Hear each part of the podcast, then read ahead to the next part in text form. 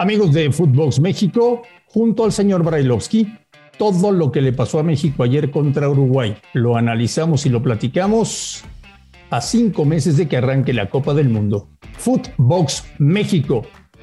Footbox México, un podcast exclusivo de Footbox.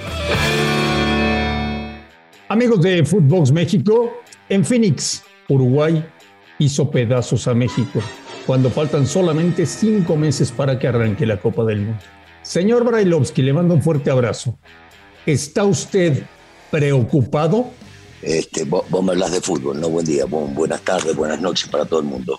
Si me estás hablando de fútbol, eh, en realidad sí, ayer, ayer se dejó una mala imagen. ¿Te acuerdas que hablamos previo a que había que aprovechar este tipo de partidos como para ir midiéndote más que nada y ver si estás preparado o no para jugar primero la Copa del Mundo y después contra selecciones que son de alto nivel.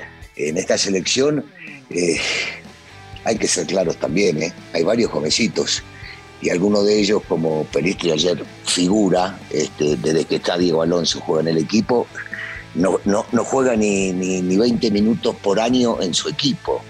Entonces, si empezamos a medir la realidad de que digamos, no, bueno, ellos tienen más experiencia que nosotros, estamos mal. Eh, yo creo que para, para crecer hay que de una vez por todas entender cuáles son eh, los defectos propios para poder llegar a corregirlos. Si no se asume responsabilidades, es muy difícil que vayas a crecer y vas a ir a competir y en el fútbol, por lo menos los sudamericanos y varios los europeos, por más que te digan que van a competir, van a ganar, Marín, solamente a ganar. Russo, en tres años y medio de trabajo de Martino, no se nota absolutamente nada. Es que yo creo que, que este, este proceso fue de más a menos, Andrés. Es, es, es, definitivo que el primer año y medio, y vamos a coincidir muchos de los que estamos siguiendo la selección desde toda la vida, eh, fue muy bueno, muy bueno. Yo te diría que posiblemente hasta el partido que todos nos quedamos encantados cuando jugaron, ¿te acordás? Contra Holanda en Holanda. Y, y, la realidad es que después sí se ha bajado, se ha bajado muchísimo. Se ha bajado porque todos los futbolistas ya no juegan constantemente, porque se ve una diferencia muy grande de muchos entre los que hacen en sus clubes y después se visten eh, la selección, la camiseta de la selección, y yo no difícilmente pueda creer que se sienten presionados o abrumados por todo lo que gira en torno a. Entonces eh, hay que atribuirle a muchas cosas, son, son varias de las cosas que, al, o sea, que, que funcionan o que están funcionando mal alrededor de lo que luego se tiene que hacer en la cancha. Porque digamos una cosa, Russo, a cinco meses de la Copa del Mundo, todas las bombas van sobre Martino. ¿Y el nivel de los jugadores qué? Claro, eh, primero, primero es un punto real y clave que Gerardo Martino lo, lo conoce a la perfección. Cuando las cosas no funcionan van sobre el técnico y este técnico tiene muchísima experiencia eh, y sabe y conoce muy bien cómo se maneja. Entonces yo no creo que a él le afecten tanto. Sí afectan, por supuesto, porque es una persona, porque su barrio a todos nos afecta cuando nos abuchean pero, pero por el otro lado debemos ser conscientes de lo que acabas de decir también. Eh, del otro lado hay que empezar ya a exigirle a los futbolistas. Y, si querés, digo, vamos, vamos con nombres propios, porque seguimos hablando de Raúl eh, cuando Raúl ya hace un tiempo que está recuperado y Raúl no, no está funcionando como, como todos hubiésemos esperado o como todos creemos en el fútbol de, de Raúl. ¿Tú, crees que Raúl, ¿Tú crees que Raúl es otro futbolista a raíz de la fractura en el cráneo? Eh, por lo menos, a ver, no sé si será otro futbolista mentalmente, cómo se siente él y cómo eh, realiza sus actividades a diario. Si vos me dejás medir lo que hacía previo a la lesión, a post, sí es definitivamente no es el mismo Raúl Jiménez. Y esto no es una crítica, yo digo que hay que estar en el lugar de, del personaje, en este caso, eh, para vivir día a día o minuto a minuto lo que él vivió y lo que está viviendo hoy en día. Y si vos me decís a mí, cosa que muchas veces no comparto, el decir eh, aquel futbolista tuvo miedo de, miedo escénico, digo, no lo esto de tener un miedo interno por la situación que él ha vivido es probable, pero solamente Raúl lo sabe, solamente él. Eh, habrá que ver, por eso habrá que ver cómo, cómo se siente él. En lo futbolístico, Raúl Jiménez no es el mismo que anterior a la lesión. No, no es el mismo. Hoy se levanta Martino en Phoenix, se toma un café, platica con su cuerpo técnico y dice, ¿por dónde empezamos la reconstrucción a cinco meses del Mundial? No, no lo sé. Yo creo que Martino es consciente de que esto puede variar y que ha variado y que ha cambiado y que las cosas no están funcionando. Con la experiencia que tiene varios planes, que se da cuenta que las cosas no están funcionando. Eh, intenta probar con una línea de cinco contra un Uruguay que juega con un solo delantero, si bien es cierto por los costados este, llegaba Pelistri y, menos todavía de la Cruz que no es, no es extremo, Olivera no se mandaba al ataque, eh, digo, eh, otra vez. Faltaron Betancourt y Luis Suárez. Sabiendo y entendiendo que el rival te juega con, con un solo delantero de referencia como es Cavani, y justamente Cavani no es Suárez, porque Cavani es tirarse para el medio, para los costados. Eh, bueno, está intentando, no salió. En realidad no salió a jugar con esa línea de tres o línea de cinco, como le quiera, le quiera llamar, porque este, ni, ni, Sánchez ni Arteaga estaban arriba, ni inclusive con otro Gallardo. Entonces debemos llamar una línea de cinco. Eh, no, no ha funcionado, la mitad de la cancha no funcionó. Eh, vos fíjate que con este tipo de jugadores eh, rivales enseguida saben a quién apretar y Diego conoce bien, entonces neutralizaron la salida que podía llegar a existir por, por Edson para que de ahí se, se, pueda llegar a generar algo por los costados con Vega que no anduvo, con Corona que no anduvo, con Raúl que tuvo una sola y la desperdició. ojo, los rivales a medida que son más importantes conocen más y saben por dónde jugarle a cada uno de los que tienen frente. ¿Qué le dices a la gente que ayer en el estadio, en redes sociales, en comentarios decía, a cinco meses del Mundial da tiempo de cambiar de técnico, a cinco meses del Mundial nunca se había sentido un ambiente tan frío previo a una Copa del Mundo? Mira, Andrés, yo, yo primero creo que la gente está en su derecho si no es agresión de abuchar a quien sea, sea técnico, futbolistas o inclusive directivos. No estoy de acuerdo yo, en lo personal, en el tema de cambiar un técnico a tan poco tiempo y cuando se lo trajo, se confió en él para en un proceso tan largo como el de dos mundiales. Entonces, eh, insisto, desde el lado del técnico y su cuerpo técnico es asumir responsabilidades, que seguramente lo deben hacer porque este tipo es un tipo serio y su cuerpo técnico también, tratar de cambiar las cosas que no están funcionando y posiblemente, mira lo que te digo, es muy temprano, empezar a encontrar el equipo idóneo que va a salir a jugar el primer partido. Porque si no, México está dando demasiadas ventajas. Y cuando se hablaba que contra este le ganamos y al otro le empatamos, pero a este, bueno, listo, olvídate, porque esto partido a partido. Yo, yo prepararía en un 90% con la idea de los que van a llegar a jugar allá.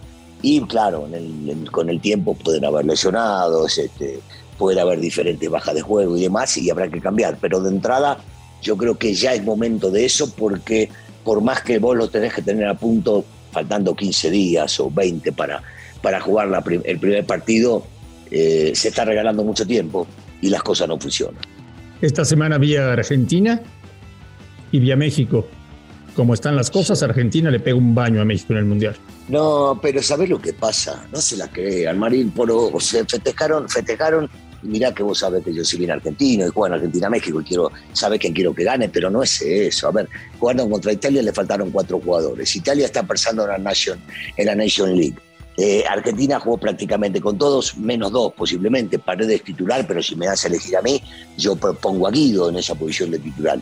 Este, se, la creen, están haciendo las cosas bien, pero faltan cinco meses y no son los mismos rivales. ¿eh? Si vos te enfrentás a Italia en un mundial, créeme que no iba a ser lo mismo que esto.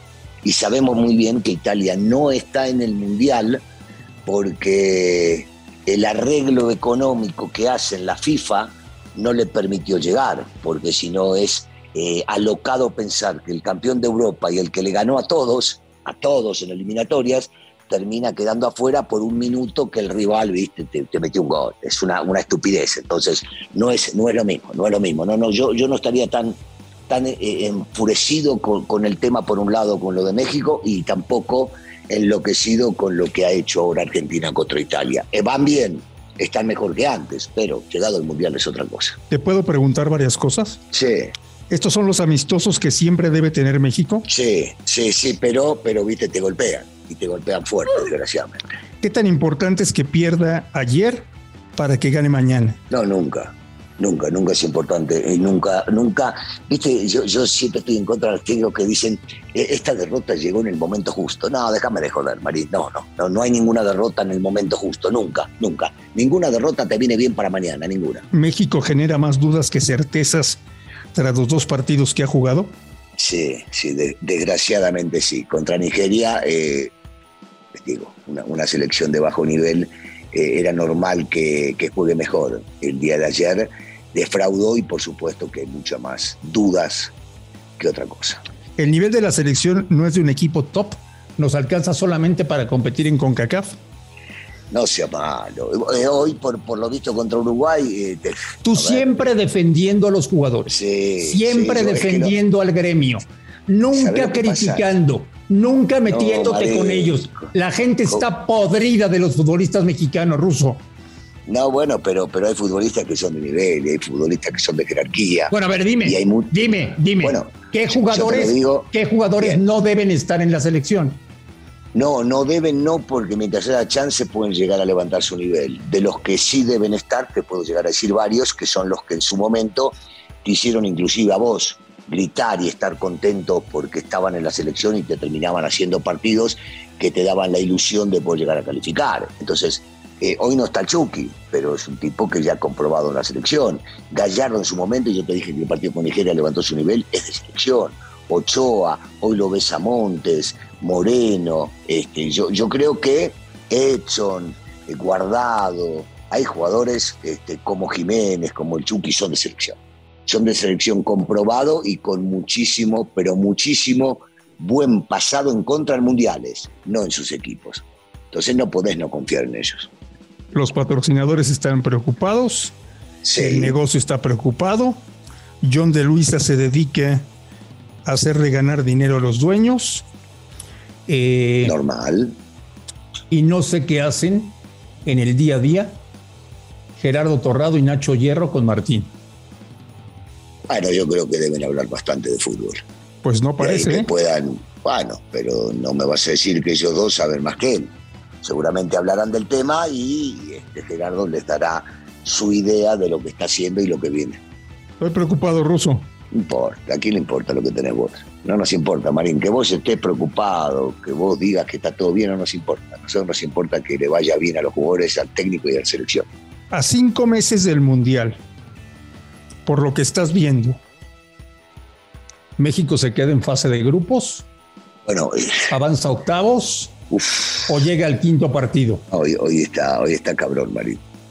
Muy, muy complicado. Jugando de esta manera y y le, va a costar un triunfo enorme poder llegar a pasar de grupo, jugando de esta manera. Si mejoran, sí, claro que tienen chance. ¿Viste? Después decís que no me mojo. Ahí la tenés, Marín. Señor Bailovsky, que tenga un extraordinario fin de semana. Aquí estaremos el lunes platicando del México-Ecuador.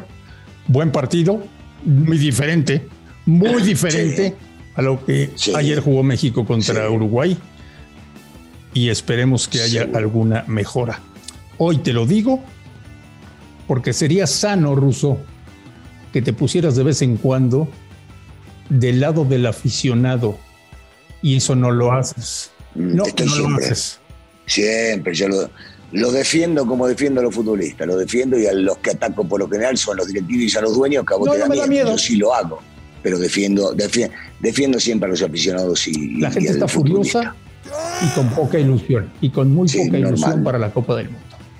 Ruso, que tengas un gran fin de semana y platicamos el lunes. Dale, abrazo para todos. Esto fue Footbox México. A nombre de Daniel Brailovsky y de André Marín, gracias por escucharnos, un fuerte abrazo y nos escuchamos la próxima semana. Esto fue Footbox México, solo por Footbox.